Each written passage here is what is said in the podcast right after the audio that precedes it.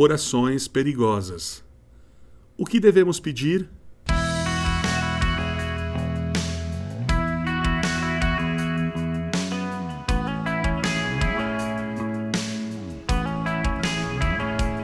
E se reconhecêssemos que os fardos, com a ajuda de Deus, podem se converter em bênçãos? E que os problemas podem nos tornar mais fortes? Que as provações são capazes de fortalecer a nossa fé? E se nós tivéssemos a coragem, a audácia, a fé para orar, Deus, quebranta-me? Seria possível haver alguma coisa do outro lado do sofrimento que faça valer a pena de algum modo? a última ceia, foi o último encontro de Jesus antes da sua morte com todos os amigos mais chegados e de confiança. Jesus lhes ofereceu pão e vinho, utilizando o trigo e a uva como apoios visuais para anunciar o próprio sofrimento e a morte iminente. Isto é o meu corpo dado em favor de vocês. Façam isso em memória de mim. Evangelho de Lucas, capítulo 22, verso 19. E se a orientar façam isso, Jesus não se referisse apenas a um ritual que executamos de vez em quando na igreja? E se ele também nos chamasse para sermos partidos e derramados todos os dias? E se ele nos convidasse para uma vida de humildade, sacrifício, generosidade e alegria?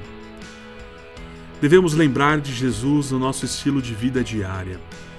Porque o corpo de Cristo foi partido, seu sangue foi derramado em nosso favor, também deveríamos viver por ele dia após dia, partidos, derramados.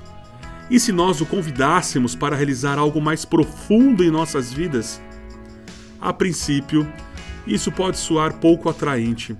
Na melhor das hipóteses, parece doloroso e na pior, terrível mas é na entrega da vida que encontramos a real alegria.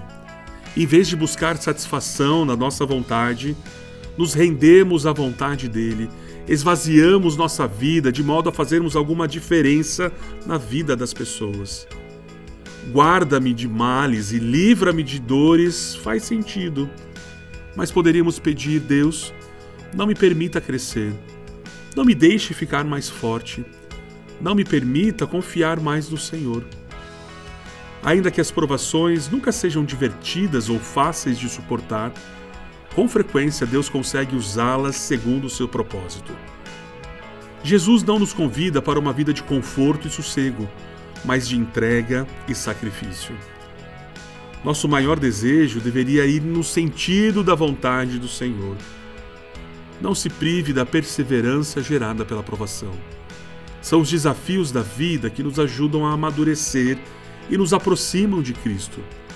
Tudo bem orar por segurança e bênçãos, mas e se você desejar mais poder do Espírito Santo? Mais forças do céu, mais fé inabalável, intimidade genuína com o Pai? Você pode pedir que Deus o quebrante. Jesus nos convida a morrermos para a nossa vida, de modo que possamos viver minuto a minuto, dia após dia, por ele.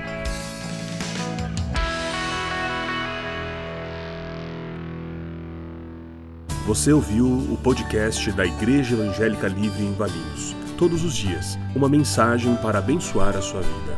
Acesse www.ielve.org.br ou procure por IEL Valinhos nas redes sociais.